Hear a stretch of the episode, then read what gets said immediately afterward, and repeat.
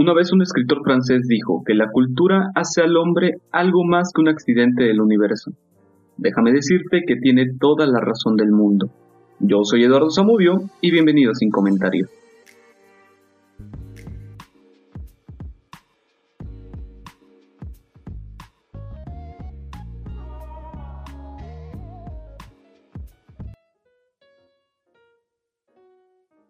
Muy buenos días, tardes o noches, dependiendo de la hora en la que me estés escuchando. Ya vamos en un sexto episodio de este podcast Sin Comentarios Plus, ya prácticamente tres meses desde que inicié este proyecto y he tenido varios invitados, dos para ser precisos, pero como su nombre lo dice, son invitados, son hombres, y al igual que su servidor, pues como que ya comenzaba a cansar precisamente el estar escuchando una voz masculina todo el tiempo. Entonces decidí que para este episodio debería de acompañarnos una persona que, bueno, tiene una gran voz y más allá de eso es una voz femenina que, bueno, creo que se va a poder presentar ella sola. Me refiero a que de invitada en este episodio tenemos a Evelyn Rojas. Evelyn, ¿cómo estás? Hola, Samudio. Muy bien. Muy bien, de hecho estoy aquí eh, disfrutando de, este, de esta pandemia. ¿Tú cómo estás? Bien, muy bien, muchas gracias. Gracias por preguntar. Me alegra que le estés viendo del lado positivo. Claro, pues hay que sacar algo positivo dentro de todo este encierro, una introspección yo creo, que podría ser algo bueno para no volvernos locos. Sí, claro. De hecho, enteramente este podcast es el resultado de ponerse a hacer algo para no enloquecer durante la cuarentena. Pero bueno, Evelyn, ya para ir calentando un poquito los motores, seguramente haya gente que nos esté escuchando que puede que sepa o que no sepa quién eres. Para ti te preguntaría, si ellos te preguntasen quién es Evelyn Rojas, ¿tú qué les contestarías?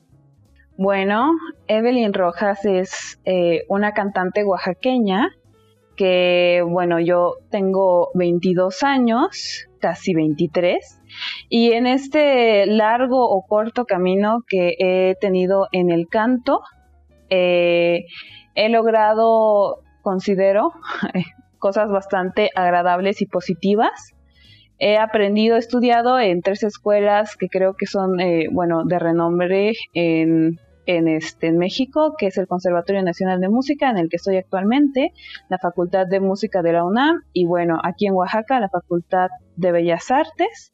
He estado en tantas escuelas, ¿por qué? Porque eh, considero, bueno, yo como estudiante de escasos, bueno, no digo escasos recursos, pero sí recursos limitados, no me pude dar el lujo de estudiar con maestros particulares y mi táctica, digámoslo así, es eh, ir poco a poco escalando, consiguiendo becas hasta llegar al lugar donde yo consideraba que podía tener el mayor aprovechamiento en cuanto a conocimientos de lo que yo me quiero desempeñar, que es eh, mi meta principal, ser una cantante profesional de ópera. Entonces, por este camino de la búsqueda, eh, he estado en estas tres diferentes escuelas, he ido a festivales de ópera, he tomado clases eh, con maestros internacionales como lo son Javier Camarena, Elena Granja, María Capzaraba. Entonces, también ahora me dedico a formar jóvenes que quieran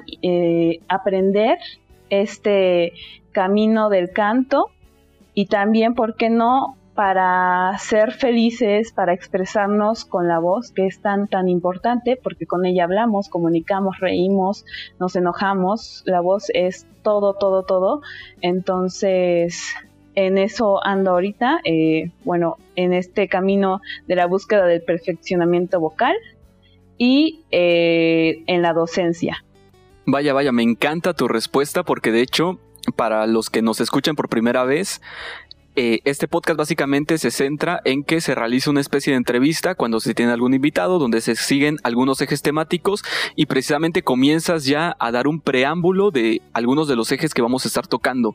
Y como precisamente ya te estás metiendo un poquito más en materia, me gustaría que comenzáramos a hablar precisamente de, de las actividades culturales en general, yo cuando te planteaba el hacer este podcast hablaba de actividades culturales, evidentemente tú lo puedes decir desde tu perspectiva, desde pues bueno, cuando comencé la idea de hacer este episodio en específico, no se me ocurrió mejor persona que, que a ti para poder traerte como invitada. Y bueno, me gustaría que nos dieses tú como persona que precisamente realiza una actividad cultural bastante importante, que nos dijeras por qué es que es importante hablar de un tema como las actividades culturales o la cultura, como del canto, de la danza, de a lo mejor poder pertenecer a un grupo musical. ¿Por qué es importante hablar de todo esto en el contexto actual en el que vivimos? Bueno, yo creo que en general las expresiones artísticas te suman como humano. Sí necesitamos lo que son, digamos, los oficios que nos permiten mantener una economía y todo lo que conocemos actualmente en el mundo para que estemos estables, eh, entre comillas. Pero yo creo que la cultura, eh, no solo en este momento, sino en general, eh, es muy, muy importante porque nos sensibiliza, nos ayuda a denotar o a evolucionar partes humanas que tal vez a veces no tenemos tan, eh, tan enfocadas o tan a la vista, ¿no? Tenemos que escarbar y esto nos permite la danza. La danza como yo eh, honestamente no, no bailo, pero he tomado algunas clases por mi, eh, mi vocación. Entonces la danza te permite llenarte de conocimiento propio a través de las sensaciones y yo creo que es algo padrísimo. A veces tocamos que un lápiz nuestro celular y no percibimos, no es, no es siempre, ¿no? Pero cuando en la danza nos dicen toca una pared y te da pared o siente la pared, a veces nosotros decimos, ay, qué tontería, ¿no? Pero si te vas a, a sensaciones eh, con el tacto, es lo puedes ver desde mil maneras que a veces nos cegamos por creerlo cotidiano. Entonces, eh, yo creo que las eh, expresiones artísticas van muy ligadas a la filosofía, que es esta observación, eh, detenimiento, preguntarte por qué, cuándo, cómo, dentro de una introspección que nos sirve bastante para crecer como humanos, para ser más empáticos sobre todo, bueno, ya viéndonos a un punto focal, que vendría siendo lo que me preguntaste, la situación actual, por ejemplo. Eh, en este punto estamos viendo movimientos alzarse como el feminismo, como eh, esto de cero racismo, eh, cero, eh, hasta colorismo, se puede decir, ¿no? De que entre nosotros mismos, ¿a quién se le da el, el mayor nivel de, no sé, de alguna empresa? A alguien que sea de color claro, ¿no? Y a alguien de moreno siempre lo vemos abajo, que es lo del colorismo, ¿no? Que se puede decir dentro de esta rama de racismo. Pero todas estas cosas eh, que hemos despertado poco a poco van muy ligadas a una empatía, a, conocernos, a saber quiénes somos, qué valemos, cómo somos, y va ligado también a la psicología.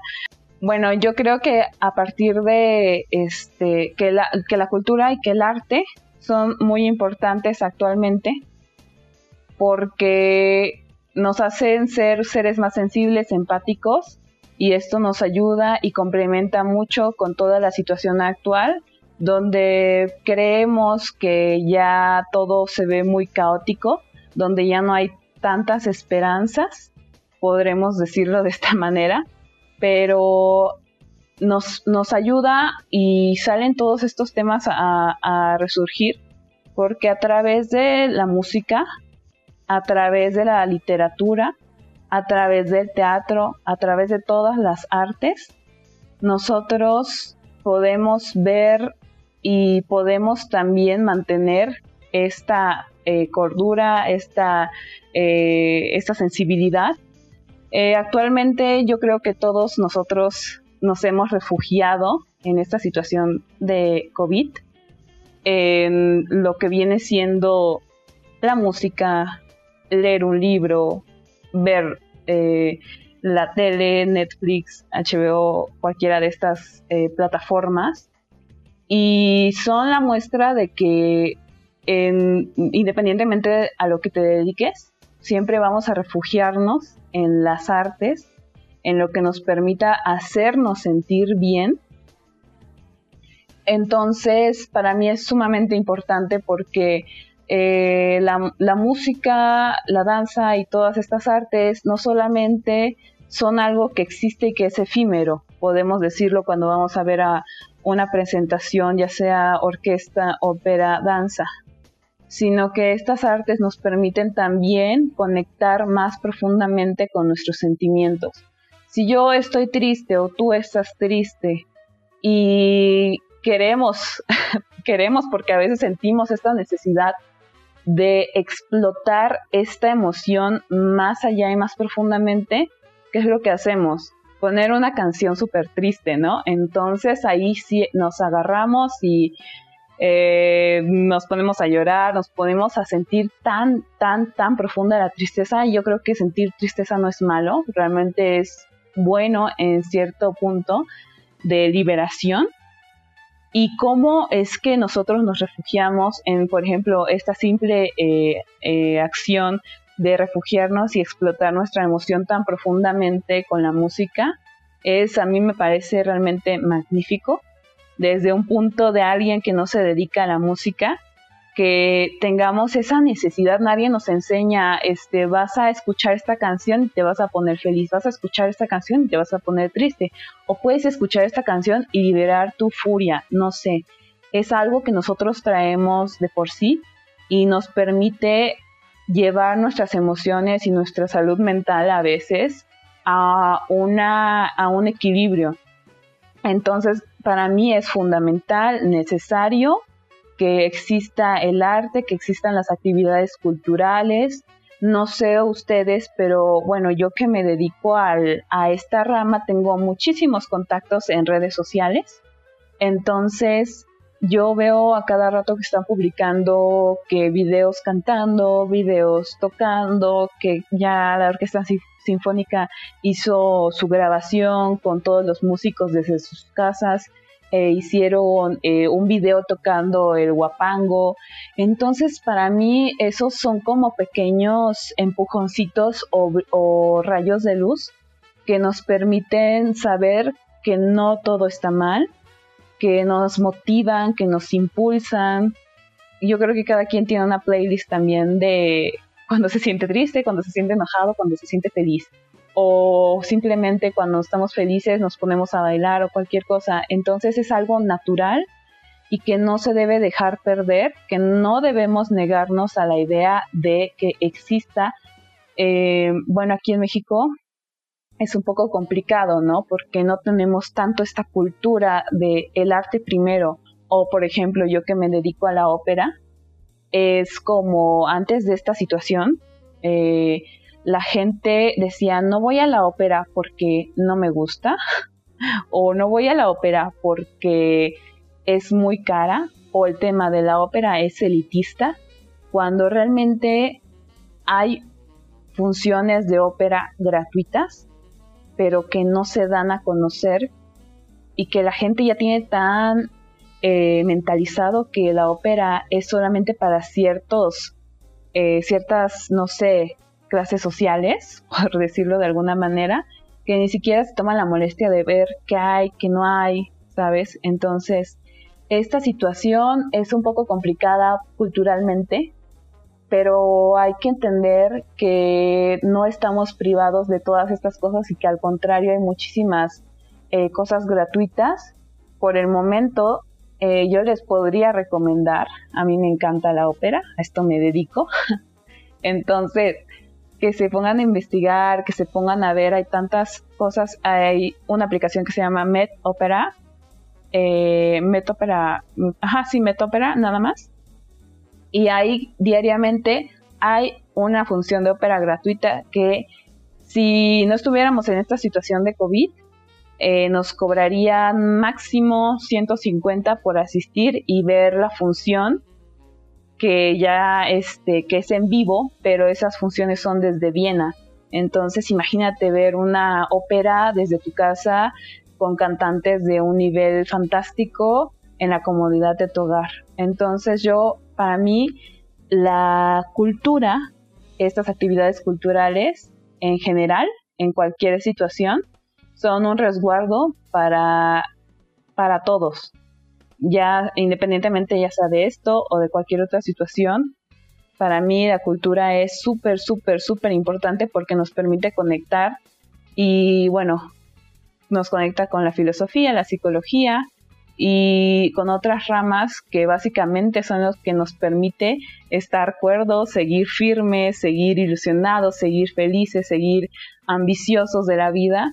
Y yo creo que más que tener un trabajo para tener dinero, es ser feliz, estar tranquilo y conocernos a nosotros mismos que básicamente yo yo no sí yo claro que tengo que comer y que tengo que pagar porque estamos en un sistema donde nos nos pide eso pero fuera de eso creo que la mayor satisfacción del ser humano es poder estar equilibrado en todos los aspectos de su vida y poder permitirse ser feliz y tranquilo y esto nos permite la, las artes y la cultura.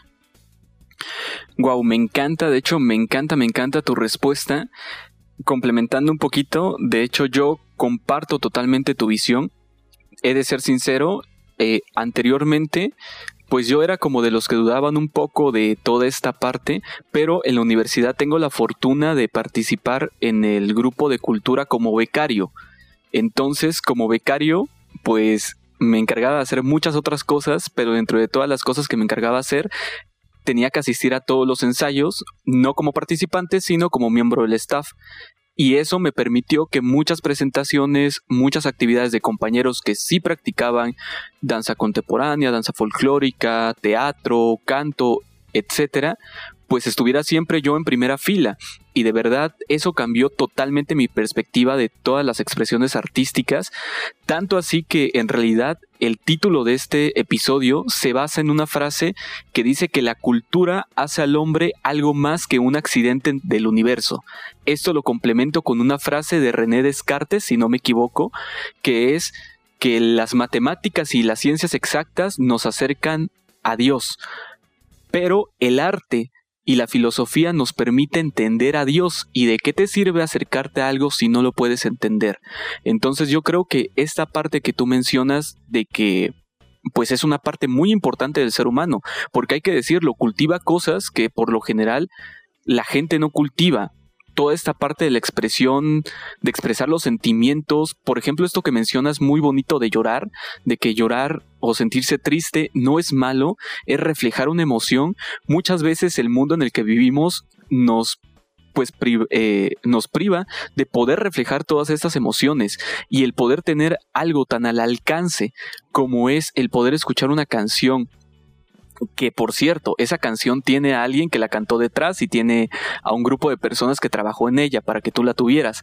Entonces, pero que tú puedas tener tan al acceso una parte de esta otra persona que te ayude a poder canalizar todos estos sentimientos es una parte mágica. Es que un desconocido te ayude sin siquiera saber que te está ayudando. Claro, claro, y eso que dices, o sea, me, me hace tan feliz. a mí el arte, la música, el canto me hace sumamente feliz.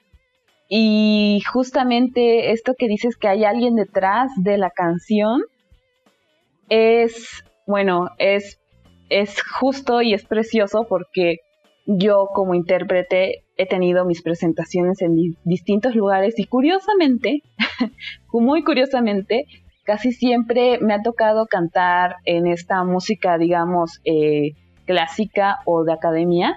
Me ha tocado cantar piezas muy tristes o con este sentimiento de desesperación. O sea, yo podría decir que conozco perfectamente la tristeza, eh, pero en, en este aspecto artístico y no sabes el gusto que me da escuchar a mí cuando termino una presentación y se me acerca alguien y me dice, me hiciste llorar, me hiciste sentir lo que tú estabas sintiendo.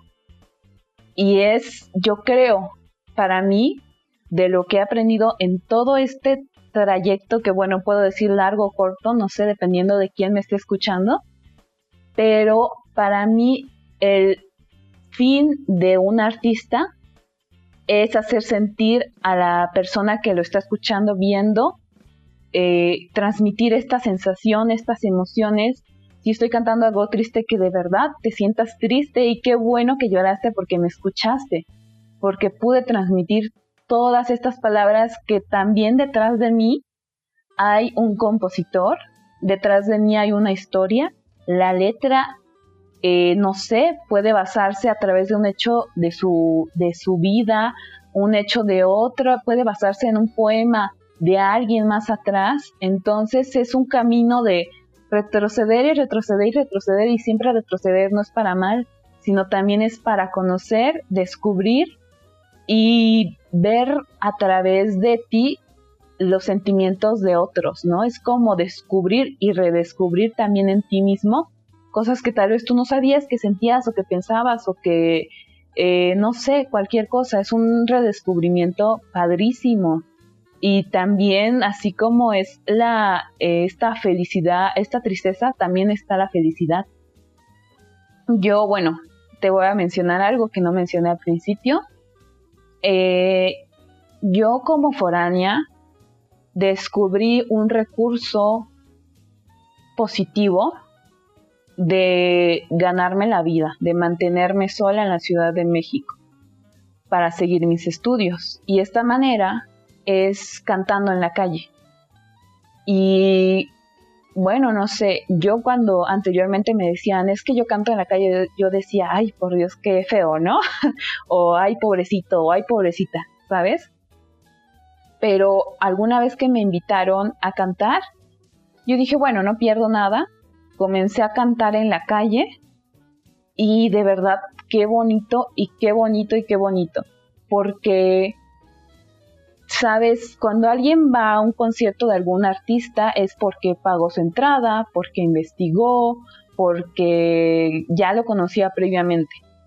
Pero cuando te escuchan cantar en la calle y se detienen porque les importa tu voz, les importa tu música, les importa lo que transmites, es una cosa totalmente diferente. Y sobre todo porque yo no canto música popular en la calle, yo canto ópera y poner tan accesiblemente la ópera al alcance de, quien me escucha, para ellos es algo increíble, padrísimo o súper extraño o feo, ¿sabes? Pero quien se detiene eh, conmigo en ese momento porque le gustó, a mí me hace la persona más feliz del mundo, no sabes qué experiencias tan bonitas y cómo se me ha acercado gente y me ha dicho, eh, me hiciste llorar porque me recordaste a mi mamá que escuchaba esta música y ya no está conmigo. O me hiciste recordar esto con tu música, o esta canción le encantaba a mi abuelita, o esta canción le encantaba no sé quién, ¿sabes? O simplemente eh, hasta de, de grandes hasta pequeños. Se me ha acercado, lo que más me acuerdo es una niñita de como un año que sabes, no sabe, bueno, yo no sé si, si sepa hablar, ¿no? Pero cómo es esta situación que desde pequeños nos impulsa el arte a algo y nos hace sentir que aunque tal vez no sepamos hablar todavía, nos atrae la música, nos atrae la pintura, nos atrae lo visual y cualquier cosa. Y en este caso, esta niñita de como un año se me acercó y fue corriendo hacia mí y me abrazó. Y yo digo, qué padre, porque notas qué tanto haces de bien a alguna persona y cómo logras tocar sus vidas a través de un momento efímero. Entonces, sí, o sea, yo creo que, y yo creo que fue donde más aprendí en la calle, aprendí a que no solamente es cantar no solamente es entonar correctamente, claro que es un recurso y una herramienta importantísima, pero yo me pasé años, los cinco años de estudio, me pasé tres de ellos buscando cómo transmitir la música y no lo entendí hasta que comencé a cantar en la calle. Lo intenté hacer antes y tenía resultados, pero yo no me sentía completa. Y cuando lo comencé a hacer en la calle me di cuenta y aprendí tanto, porque aprendí en un escenario real con personas eh, que no tenía, yo estaba en un escenario y ellos abajo en las butacas, sino que estaba casi casi frente a frente cantándoles y viéndolos a los ojos y ¿sabes? Las miradas, las emociones, los movimientos, todos son tan, tan, tan, tan significativos. Entonces creo que ahí es donde más aprendí, en la calle. Y es curioso, porque no te dicen vas a estudiar música y, vas a aprender en la calle. Pero bueno, a mí me funcionó y de verdad que agradezco mucho haber tenido la posibilidad de vivir esa experiencia. Vaya, de verdad creo que a su servidor y a muchos de los que nos están escuchando para este punto seguramente ya deben de estar boquiabiertos por todo lo que nos estás comentando. Y me gusta mucho que ya comienzas a hablar un poco de tus experiencias personales precisamente porque ese es el siguiente eje temático que me gustaría abordar. Para los escuchas, nosotros tuvimos la posibilidad de encontrarnos en el bachillerato y desde entonces, más o menos, he seguido un poquito, eh, pues, algunas publicaciones que realizas en redes sociales y ese tipo de cosas. Ahorita sé que ya tienes algunos proyectos bien integrados, que les vamos a dar su espacio aquí en el podcast al final del episodio, pero me gustaría precisamente que nos dijeras ¿Cómo ha sido tu trayectoria tan personal como tú lo quieras contar? Puede ser súper personalísimo o puede ser bastante por encima, pero ¿cómo ha sido tu trayectoria a lo largo de todo este tiempo para llegar al punto donde estás ahorita? Bueno, realmente yo cuando era pequeña mm, no sabía exactamente porque no tenía esta cultura, por decirlo así, pero yo sabía que quería ser desde muy pequeña cantante. No lo, no lo di a notar, no lo comenté con mis padres ni nada porque yo era muy tímida. Realmente es algo muy curioso. que voy a comentar más adelante. Pero nunca di a, conocer este, esta inquietud que yo tenía por el canto. Más adelante, a los 13 años, 12, 13 años, eh, empezó esta, eh, lo que es la Orquesta Esperanza Azteca, que ahorita ya se cambió de nombre y me parece que comenzó a ser como parte de la SEP, algo así. Eh, pero comenzó esta orquesta y bueno, yo tengo familia músicos, eh, que es mi, son dos tías, una que está en la Orquesta Sinfónica Nacional en la Ciudad de México, es violinista, y otra tía que es, radica acá en Oaxaca, bueno, mi tía que está en la Ciudad de México, su nombre es Enriqueta Arellanes, y acá mi tía que está en, em, ¿cómo se llama?, en Oaxaca, eh, está en la banda del Estado y es fagotista. Fagotista, eh, bueno, creo que no muchos han escuchado este instrumento. Es, el fagot es como, bueno, búsquenlo en internet ya que lo están escuchando y vean ese instrumento porque es muy poco conocido también. Eh, pero a pesar de que yo tenía familiares músicos, por decirlo así, y a pesar de que mi abuelo también es otra cosa muy chistosa porque mi abuelo fue quien hizo o estuvo a la cabeza de la primera orquesta en Oaxaca. Y bueno, teniendo estos antecedentes, esta orquesta es la Orquesta Libertad, que ahorita está, eh, bueno, que ahorita la lleva a la cabeza el maestro Mauro, me parece. Eh, pero bueno, es algo, mi abuelo no se dedica a la música para nada, pero quería que sus hijos sí se dedicaran a la música. Entonces él buscó al maestro Mauro e hizo que, que formara esta primera orquesta en Oaxaca, imagínate, o sea, no había orquestas en Oaxaca, había bandas. Y de repente llegó mi abuelo y dijo, es que, ¿por qué no hay orquesta? Que haya, que haya bandas. Logró traer también músicos de la Sinfónica eh, Nacional de México y bueno, ahorita como él no se dedica a, la música, pues se alejó porque tenía que también vivir de algo. Entonces ahorita ya no se le conoce tanto, pero bueno, yo sabiendo esta historia, mis papás sabiendo esta historia, nunca se les ocurrió a mis papás inculcarnos la música a mis hermanos y a mí. Y bueno, yo entré a esta orquesta junto con mi hermana eh, yo había aplicado para Fagot, pero no, eh, bueno, por distintas circunstancias no se pudo. Entonces yo dije, bueno, yo quiero cantar. Eh, hice la audición y todo, quedé, estuve, creo que en el primer año que estuve, no me acuerdo bien, pero me seleccionaron para ir a, las orquestas, eh, a la Orquesta Nacional de Esperanza Azteca, me parece, canté en el Auditorio Nacional, eh, esto, todo esto como corista y aprendiz, digamos que no tenía una formación exacta como tal, pasaron los años y justamente como dices que te conozco desde el bachillerato, ahí nos conocimos, pero en ese entonces yo había desistido de la música. Dirás por qué, ¿no? Si apenas estaba comenzando, ¿por qué? porque eh, sentí la inquietud también de experimentar otros ámbitos y no quedarme con esta duda de, ah, ¿qué tal que, que hay algo que me apasiona más que la música? Entonces, en esta situación yo intenté aplicar en bueno en el Cobao este irme por las ramas de administración yo quería ser también escritora entonces eh, como que ya después no me llamaron tanto la atención y en el último año de bachillerato ya retomé otra vez el canto. De ahí ese primer año, digamos que retomé el canto, me fui a un festival de ópera, de ahí empecé a estudiar en Bellas Artes y ese primer año que empecé en Bellas Artes, que digamos fue mi año de estudio formal en el 2015, empecé a tener presentaciones por aquí, que por allá, y, y, como digo, yo desde pequeña he sido una persona muy tímida e, e introvertida, así me caracterizo.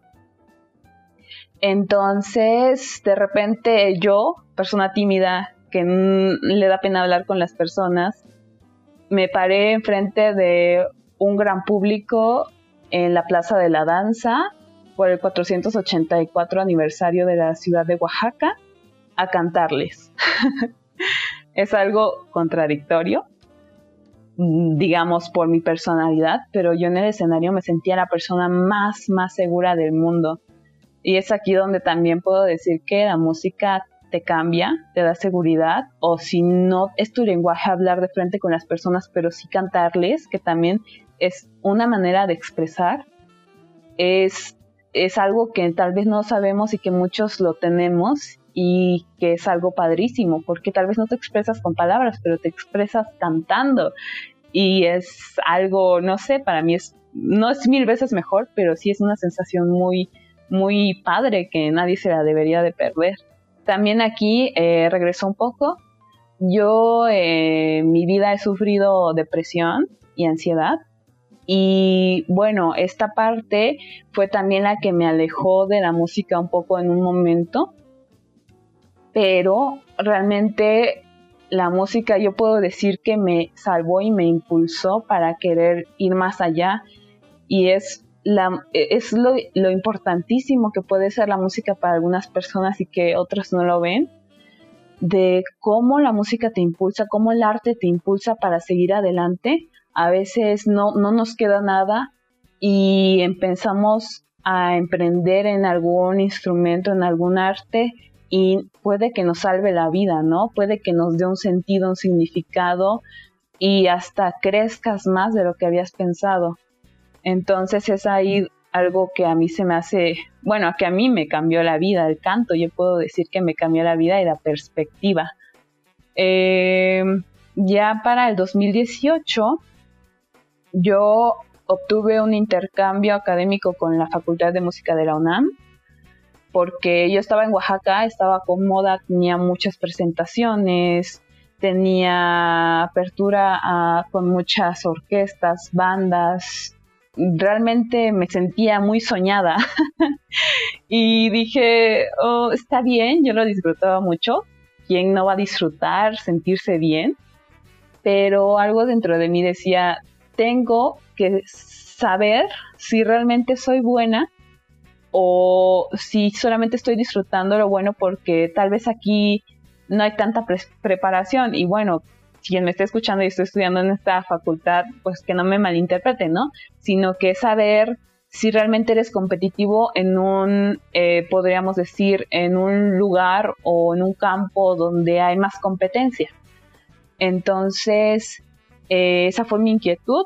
Eh, pues me postulé para este intercambio, me aceptaron y realmente llegando a esta facultad de música de la UNAM me di cuenta de que realmente sí, sí era competitiva. Eh, obtuve mejor promedio allá que acá. y ahí tuve 13 materias en el semestre en el que estuve.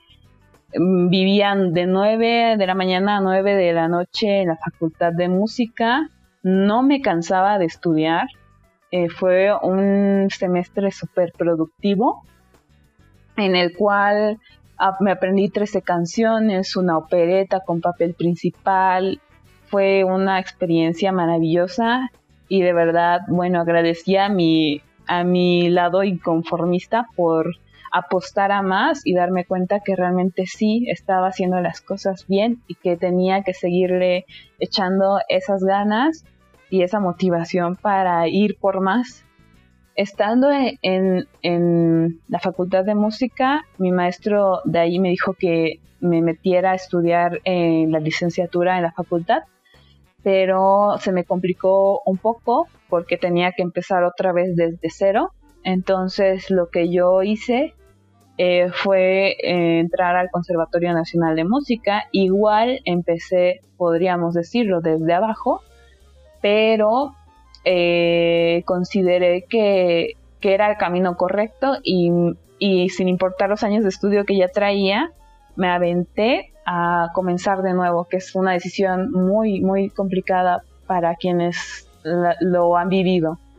Entonces comencé con este nuevo camino en el canto, en la música, este, en la vida en general, porque para este entonces este, yo no tenía muy bien o muy estable dónde iba a vivir. Eh, comencé en el 2019 a vivir sola, a mantenerme sola con muy, muy, muy poca o escasa ayuda de mis papás, porque también a mí no me ha gustado como que pedirles dinero. Eh, entonces yo buscaba la manera de salir adelante. Y bueno, en el camino, en todo este trayecto de, podríamos decir, en, todo este trayecto de dos años, desde el 2018 hasta el 2020, yo he tenido oportunidades muy maravillosas, en el cual no sé si es mi suerte, mi ambición, mi búsqueda, pero he cantado, eh, bueno, en diferentes escenarios, que yo espero que cada vez crezcan más ese listado de escenarios. He cantado en la Ciudad de México, estuve y antes de la pandemia iba a comenzar en un proyecto, bueno, en un, eh, me parece que se llama entre pueblos eh, de la Ciudad de México, entre barrios y pueblos de la Ciudad de México, que es por parte de Secretaría de Cultura de, la Ciudad de México, que esto va más eh, va en este referencia de llevar la música, la cultura y el arte a los rincones, vamos a decirlo, eh, donde menos llega o donde menos han llegado estos eventos. Entonces se enfoca a dar a conocer este tipo de cosas como lo que yo canto de ópera a esos barrios y a esos pueblos, podríamos decirlo. Y este, pues también he cantado en el Monumento a la Revolución, he cantado en, en, bueno, ya en el Auditorio Nacional, aquí en Oaxaca en el Macedonio Alcalá, en diferentes escenarios, he compartido también escenario con grandes maestros, he ido a varias masterclass, bueno, clases magistrales. Eh, entonces, pues fue, eh, yo creo que todo este camino ha sido por búsqueda, por eh, no conformarme, por ir más allá y ahorita con la pandemia volví, bueno, esto me funcionó para retomar mi último año de la carrera que tenía acá y ya tener un título. Entonces, digamos que eh, también en la Ciudad de México se vivió una vida bastante agitada y esta eh, pandemia también me sirvió para eh, también buscar y replantear mis metas en la vida y también estoy ahorita pues dando clases y todas estas circunstancias pero he visto oportunidad a pesar de que dicen que los músicos nos estamos muriendo de hambre. Quiero decir que no es cierto. Cualquier persona se puede morir de hambre si se queda sentado esperando a que caiga el dinero del cielo, por decirlo de alguna manera, ¿no? es cosa de innovar, buscar, porque hay tantas, tantas, tantas personas ahí que requieren del arte que no, no es un nicho que se está volviendo obsoleto. No, pues Evelyn, por parte de la audiencia y de tu servidor, muchas gracias por la apertura que estás teniendo eh, pues a lo largo de todo este episodio. Y muchas gracias por contarnos bastante sobre tu trayectoria. De hecho, de antemano lo digo, no tenía conocimiento de varios puntos de ello, pero me alegro de que hayas llegado al punto donde estés y de que ahorita puedas pues ya ser una persona mucho mejor de la que eras hace unos cuantos años. Dando un poco un giro en, en todo esto, me gustaría abordar el siguiente eje temático precisamente porque tú ya lo comenzaste a abordar un poco. Esta situación de este comentario de que los músicos se mueren de hambre, fíjate que yo lo escuchaba también en un episodio de otro podcast donde hablaban en general de algunas carreras creativas, por ejemplo, y ese estigma de siempre de a eso te vas a dedicar, te vas a morir de hambre, ellos no ganan bien, y eso me lleva a precisamente tú desde tu experiencia, ¿qué opinas de dos cosas principalmente? De las oportunidades que existen para que tú puedas estudiar alguna carrera artística y de las oportunidades laborales que existen.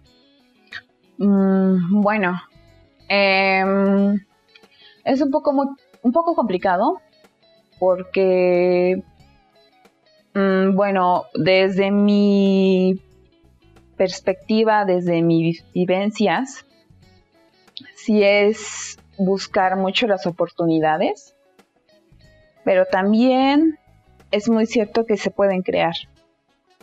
Entonces ahí depende de, principalmente depende a dónde vayas. ¿Quieres dedicarte a la docencia? ¿Quieres dedicarte a hacer una carrera profesional donde tú seas, bueno, un artista en escena? Ahí depende de, la persona y a qué se enfoque, ¿no?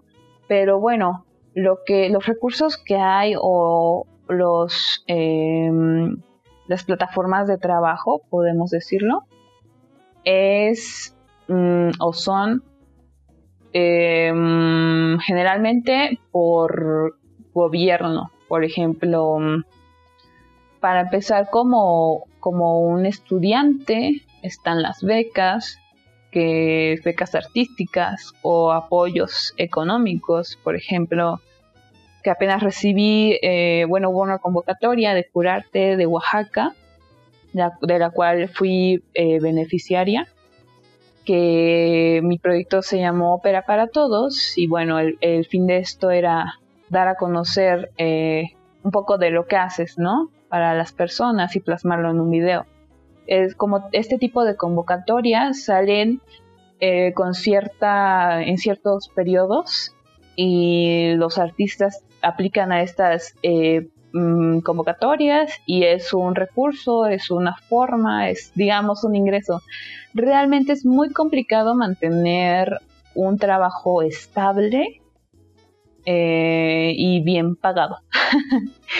Mm, estable y bien pagado porque bueno, sí hay, sí hay trabajos fijos y estables, eh, no sé, eh, por ejemplo, luego dicen, no, es que hay, a los músicos de la Orquesta Sinfónica Nacional les pagan mucho y no hacen nada, ¿no?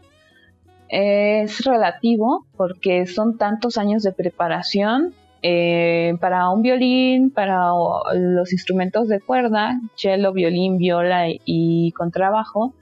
Ellos tienen que estudiar 10 años para poder ejercer y aplicar a alguna orquesta.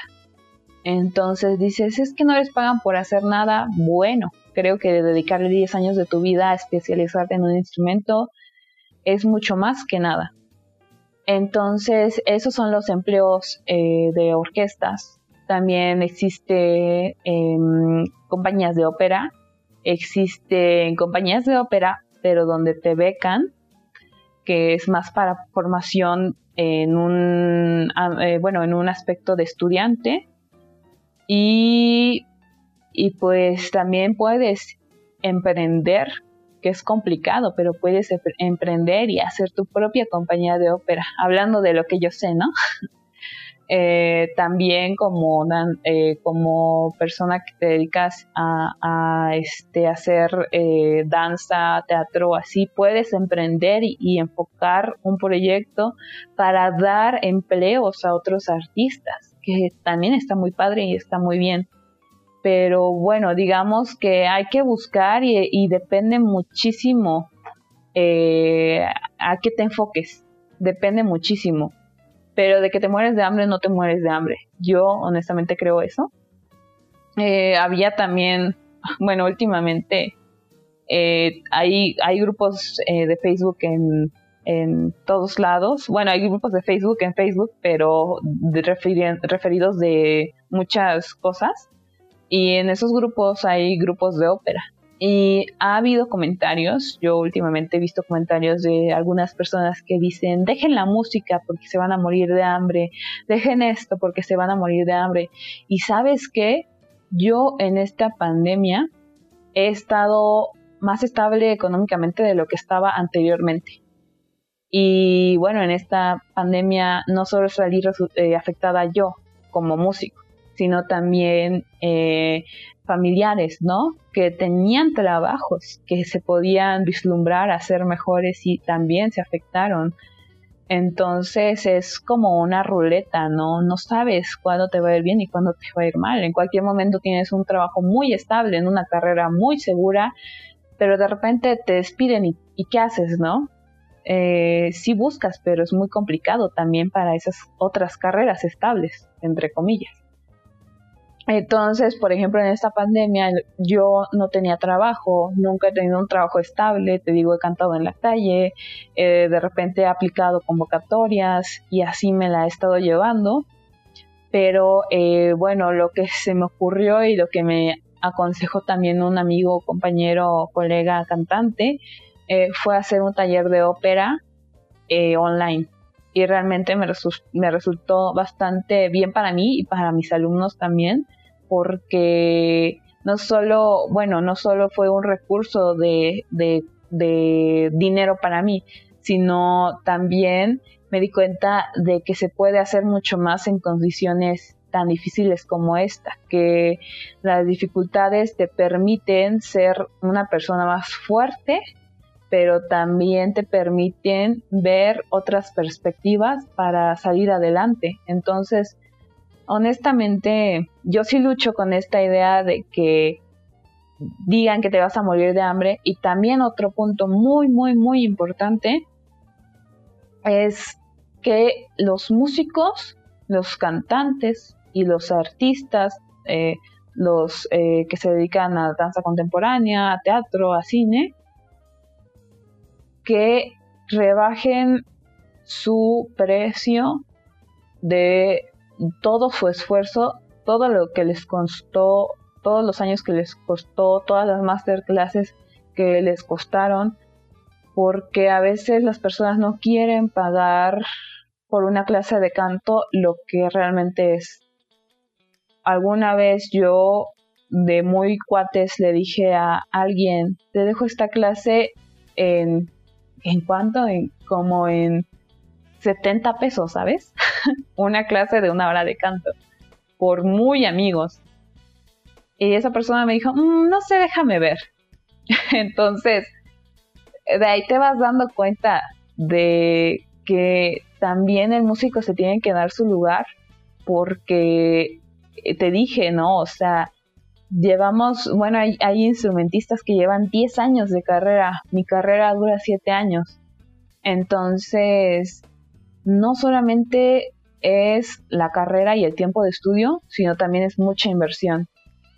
Pagas una master, una clase con alguien ya en un nivel profesional, mil pesos cada clase, mil quinientos o dos mil pesos cada clase. Y alguien que no te quiera pagar, vamos así, 200, 250 la clase porque cree que no es necesario o no es importante o no sabes. A mí también me ha tocado mucho de que, ah, tienes 22 años, no sabes nada, ¿no?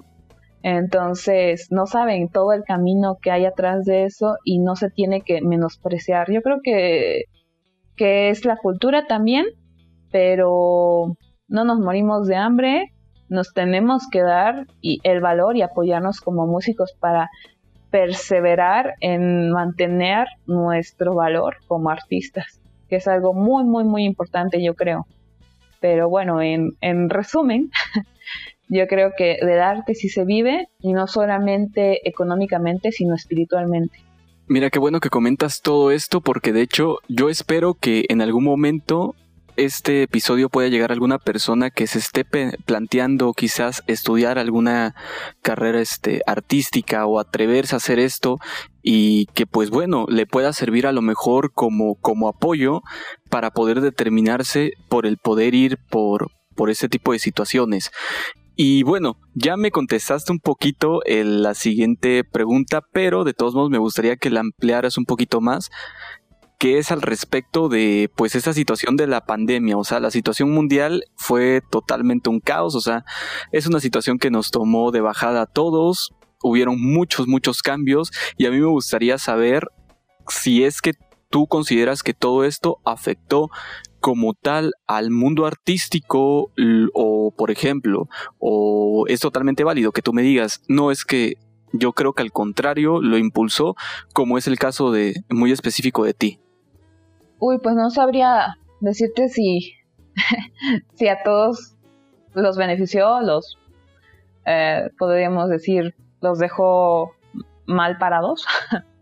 Pero bueno, es que eh, es esta situación de depende de cómo lo veas y de dónde lo veas. a mí sí me ayudó, como ya te dije, mm, mm, supe supe mantenerme porque realmente ni sabía qué estaba haciendo, realmente ni sabía qué estaba haciendo con mi vida y entonces este, esta pandemia para mí fue un milagro porque me replanteé muchas cosas, proyectos, ideas, eh, me establecí, ¿sabes? Como que venía muy nómada en la vida porque venía de muchos cambios consecutivos y, ya no sabía qué hacer con mi vida, realmente no tenía como bien planteadas estas ideas. Pero a mí me funcionó mucho porque me ayudó en todos los aspectos de mi vida, creo. Pero también, bueno, en general, hubo pros y contras. Los pros fueron que como, bueno, yo, yo a veces veo las cosas muy positivamente, pero, ¿cómo te puedo decir? Hubo más acceso o más accesibilidad a la música, al arte desde la comunidad de tu hogar. ¿Qué es esto? Pues es lo que ya te mencionaba de esta eh, aplicación del Metopera que tú tenías que pagar para ir a ver lo mismo que puedes ver en la comunidad de tu hogar. Y no es algo que, que, puedes que sí afecte, ¿no? Porque ya tenían con esas presentaciones en puerta tener recursos de entrada, ¿no? Ingresos pero lo que también hacían ellos era pedir eh, o suscripción o, pagar una suscripción si querías ver más de sus óperas. Entonces creo que por ahí buscaron una manera de salir adelante en ese aspecto. También yo que sigo muchas páginas de música, artistas, vi que hubo muchos, muchos maestros que tú ves como inalcanzables o yo los veo como ídolos. Entonces, esos maestros se pusieron a dar clases cada semana o se pusieron a dar pláticas y todo de manera gratuita. Y es algo que los jóvenes que estudiamos y nos dedicamos a esto agradecemos de verdad muchísimo, porque tener la accesibilidad de aprender desde nuestro hogar con maestros que nosotros soñamos ser como ellos algún día, yo creo que fue una gran, un gran rayito de luz para nosotros. Eh, también, bueno, te digo, ¿no? La ópera, la música de cámara, la música clásica, a veces se considera muy elitista, aunque algunos digan, ay, es que está, haciendo su transmisión en vivo y bueno, ya no le van a pagar y está regalando su arte y está regalando su música. Yo no lo creo así. Si eres una persona muy negativa, bueno, es tu punto de vista, ¿no? Pero yo lo veo como una oportunidad para realzar al arte, para que nos, nos, hagamos escuchar, porque hay veces que hay músicos que no tienen dónde tocar y, y van a tocar gratis a, no sé, a los bares, a, a restaurantes para ganar el sustento, a ver si los contratan. Y de esta manera, pues la gente los empieza a conocer. Yo creo que los que vieron positivamente, no digo que los que no hicieron ah, nada de lo que estoy mencionando es que están mal o cualquier cosa, porque, sabes, nos afectó emocionalmente de diferentes maneras a muchas personas y también está bien si no quisieron hacer nada, porque a veces tenemos que parar un momento y dejar de hacer algo para empezar a hacer otra cosa. Entonces, bueno, regresando, eh, muchos de mis compañeros conocidos vi que se empezaron a enfocar en sus redes sociales y que es algo muy cierto que a veces no prestamos atención, de que cada día va avanzando más y más y más y van ganando terreno las redes sociales, las plataformas. Entonces, es algo que teníamos que hacer por obligación y que con esta pandemia nos impulsó más a abarcar y a darnos el tiempo, porque a veces no nos damos el tiempo de dedicarle más a publicar, a, este, no sé, tomarnos fotografías y ponerlas en redes sociales, porque es obligatorio. Eh, con o sin pandemia es obligatorio, porque avanzamos y las redes sociales dan terreno. Entonces, creo que funcionó bastante para que varios se enfocaran, eh, siguieran. Sí nos afectó, no puedo decir que no, a muchos sí les afectó y están mal, pero bueno, independientemente de eso, yo creo que, que es, depende del lado que lo veas. No todo es malo, no todo es bueno. Puede que a veces te gane más la negatividad, pero pero creo que dio un impulso positivo y bueno porque también, no sé si tú viste en Facebook estas, eh, ¿cómo se puede decir? Estas, estos memes o publicaciones que decían, tú que criticas tanto el arte y esta pandemia estuviste leyendo libros, escuchando música y esto para, para soportar esta situación, ¿no? Entonces también que, que, que comiencen a valorar esta situación que comiencen a valorar que los músicos, que los artistas hacemos algo y que ayudamos muchísimo a, pues como ya te mencionaba al principio, ¿no? A soportar o a entender o a darle algún sentido a nuestras vidas en, algunas, en alguna ocasión. Sí, claro, y de hecho te complemento. Eh, para los que no sepan, yo tengo otro podcast paralelo a este que es 100% mío, donde yo subo historias que yo mismo escribo narradas. Estas historias en un primer momento traté de ponerlas en un blog, luego traté de mandarlas de manera personal en un formato PDF, pero me di cuenta de que la gente por lo general no los lee o si los lee se queda como que en la primera página y ahí muere.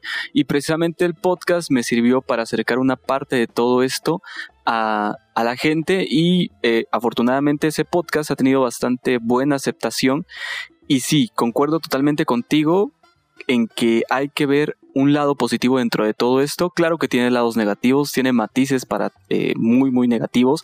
Hay gente que se quedó sin empleo. Hay algunas noticias precisamente de personas que pues estaban solicitando que algunos lugares abrieran para poder abrir, eh, para poder trabajar, perdón.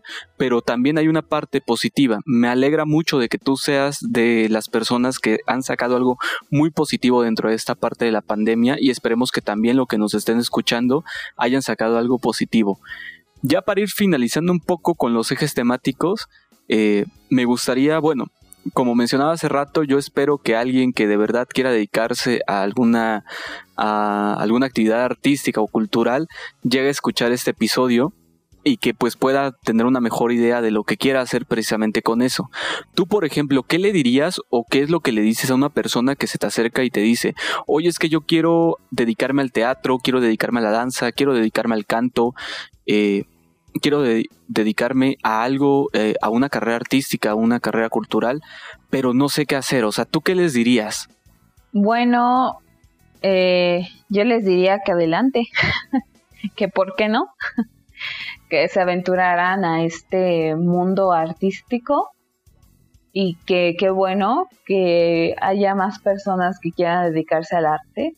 Hay muchos que ven mucha negatividad en este asunto de dedicarse al arte, pero que no es imposible, que hay oportunidades para todos, que por cada un artista hay 100 más que no se dedican al arte. Entonces, que no se preocupen, realmente que no se preocupen, que sigan eh, buscando ese sueño, que sigan buscando ese nicho, que, eh, bueno, otra cosa importantísima, la disciplina, perseverancia, eh, mantenernos siempre enfocados, mantenernos siempre con un objetivo, porque a veces, lo digo por experiencia personal, a mí me decían mucho, es que eres talentosa, es que tú naciste con el don del canto. Y aunque son comentarios que te halagan, muchas veces esos comentarios te ciegan, te cegan, te ciegan, te cegan.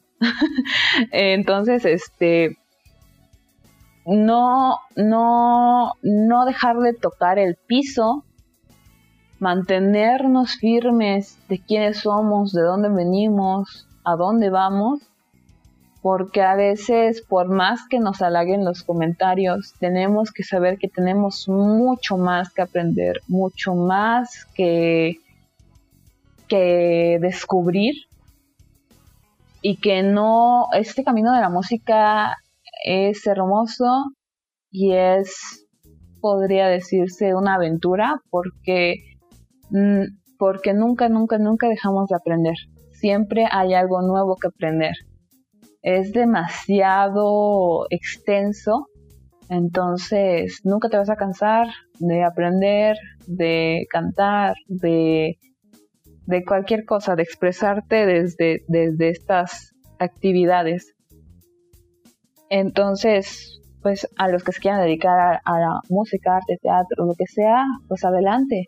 Realmente el que, el único que, que, que no gana en estas situaciones es quien, quien no le apasiona. Porque si a ti te apasiona, Ah, vas a tener un punto a favor. Y creo que es importantísimo que a alguien le apasione lo que hace para que lo haga correctamente, lo haga de corazón, porque eso es lo primero que se nota en un escenario. A mí me decía una maestra, es que no importa tanto que cantes las notas correctas, sino que logres interpretarlo correctamente. Es decir, importa a veces muchísimas veces más lo que tú denotes en el escenario, tus actitudes, tus intenciones, que a veces lo pulido técnicamente.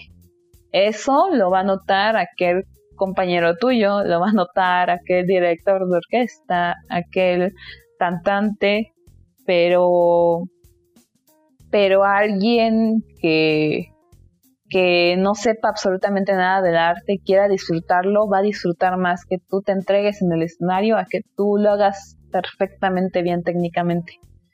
Entonces siempre hay que tener pasión, amor por el arte y, y eso creo que es lo más importante. Y hacerlo, si, si dudamos, si vemos lo negativo, si vemos obstáculos, siempre los va a haber. Pero así como hay un obstáculo, hay mil soluciones. Solo hay que cambiar de lado, eh, del lado positivo y aventarnos por ese sueño y seguir, seguir y seguir. Muchas gracias Evelyn por todo esto que nos comentan. Te aseguro que la audiencia va a estar muy agradecida por todo eso que le estás diciendo. Bueno, pues ya vamos llegando al final de este episodio, de este bonito episodio y emotivo. De antemano quiero agradecerte por toda la apertura que nos has dado en cada una de tus respuestas. Yo creo que de verdad las cosas que tú dices pues se siente que son totalmente sinceras y pues de hecho vienen a, a darle sentido a muchas cosas que por lo general las personas pasan por alto. Ya llegando al final de este episodio, no sé si tengas algún comentario que agregar, algo que quieras decir que se te haya pasado.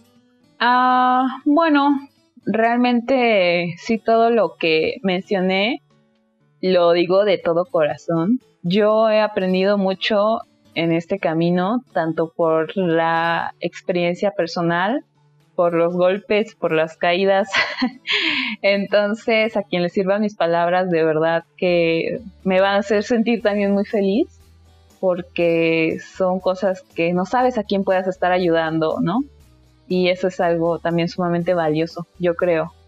Eh, así como para mí es importante cantar y transmitir algo, para mí también es muy, muy importante y también a mí me emociona, me super emociona de verdad hablar de estos temas porque esto es mi vida, el canto, yo sin el canto no, no soy nada, ¿no? Entonces, para mí es mi vida, es el amor que tengo a todo esto y si puedo beneficiar a alguien de todas mis experiencias, vivencias, comentarios también para quien quiera acercarse conmigo eh, y crear un diálogo o que quieran clases conmigo también, adelante, ¿no? Yo estoy abierta a cualquier persona que quiera aprender más sobre este tema y, darse la oportunidad también de incursionar sobre el canto, no solamente el canto, yo enseño el canto, pero lo enseño también como una sanación personal.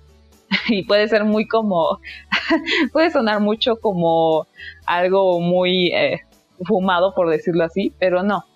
Realmente mis clases de canto van enfocadas a una introspección, a qué es lo que siente mi cuerpo, porque el canto no es algo que puedas tocar.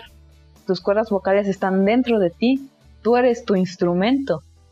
Entonces, siendo algo tan, tan complicado de entender o de ver, eh, tienes que ser una persona sumamente sensible con tus sentimientos, con tus emociones, con tu voz, con tu cuerpo, cuidar tu instrumento que principalmente somos nosotros. Entonces, bueno, también como comentarios finales, pues decir que también yo doy clases de canto. Entonces me pueden acercar conmigo en mis redes sociales. Estoy Evelyn Rojas, coma soprano. Eh, también mi Instagram, Evelyn-RojasMX. Y pues cualquier cosa, cualquier... Eh, bueno, ahorita estoy eh, haciendo talleres de canto online. Y fíjate que muchas personas me dicen, ay no, es que no es presencial, ay no, es que este no creo en estas clases de canto o no sé, como que le restan, creen que le resta calidad y realmente no, he aprendido que en estas clases online, como tienes las facilidades de prender y apagar el micrófono, como doy clases grupales, mientras que yo estoy con un solo alumno haciendo un ejercicio, los demás lo están haciendo, pero desde sus casas y no interrumpen el sonido, como si estuvieran todos en presencial, todos en grupal, en, eh, bueno, en clases presenciales. Entonces, Mm, tiene herramientas súper útiles que yo no, yo desconocía totalmente y que me han funcionado magníficamente en mis clases grupales. Entonces me pidieron que abriera otro taller, pero bueno, estoy en la espera de que más se animen también porque son proyectos donde pues sí, requiero que, que haya más alumnos para que funcione mejor. Entonces, si alguien quiere participar en esta tercera este, emisión de taller de canto, se puede acercar conmigo, yo también lo estaré publicando en mis redes sociales. Bueno, próximamente eh, espero ya subir material, estoy planeando eh, un pequeño videito con compañeros que he crecido con ellos musicalmente, también instrumentistas, entonces por ahí verán mis publicaciones y me siguen. y si no, pues también alguien lo compartirá. pero eh, en general todo, todo esto es, eh, ahorita lo que me dedico es a la enseñanza y, ahí estoy cualquier cosa. También, si quieren que hagamos parte de un proyecto, también estoy totalmente abierta a cantar con quien esté dispuesto a compartir este amor por la música.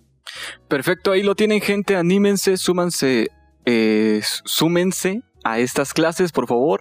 Eh, de todos modos, los links a tus redes sociales van a estar en la parte de abajo de este episodio, también en la publicación de Facebook donde se difunde este podcast, que es Sin Comentarios Podcast, 5 escrito con el número 5, para que vayan y que le den una checada, una compartida, también le den me gusta a la publicación y se lo pasen a alguien que ustedes crean que pueda interesarle eh, mucho el tema.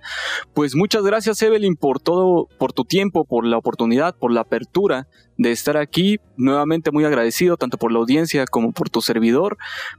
Pues ya si te gustaría despedirte de la audiencia para ya poder ir cerrando. Claro, pues a mí muchas gracias por la invitación, realmente fue algo inesperado, pero es algo muy bonito y bueno, espero que haya aportado algo en sus vidas hoy. y este y pues nada, sigan adelante, disfruten, vivan, rían, sonrían, lloren lo que quieran hacer y vivan, finalmente vivan eh, plenamente. Gracias por la invitación y pues eh, buenas noches, buenos días o la hora que sea que estén escuchando este podcast. Muchas gracias gente por escucharnos. Yo fui Eduardo Zamudio, ella fue Evelyn Rojas. Este es el final de Sin Comentarios. Nos vemos la próxima.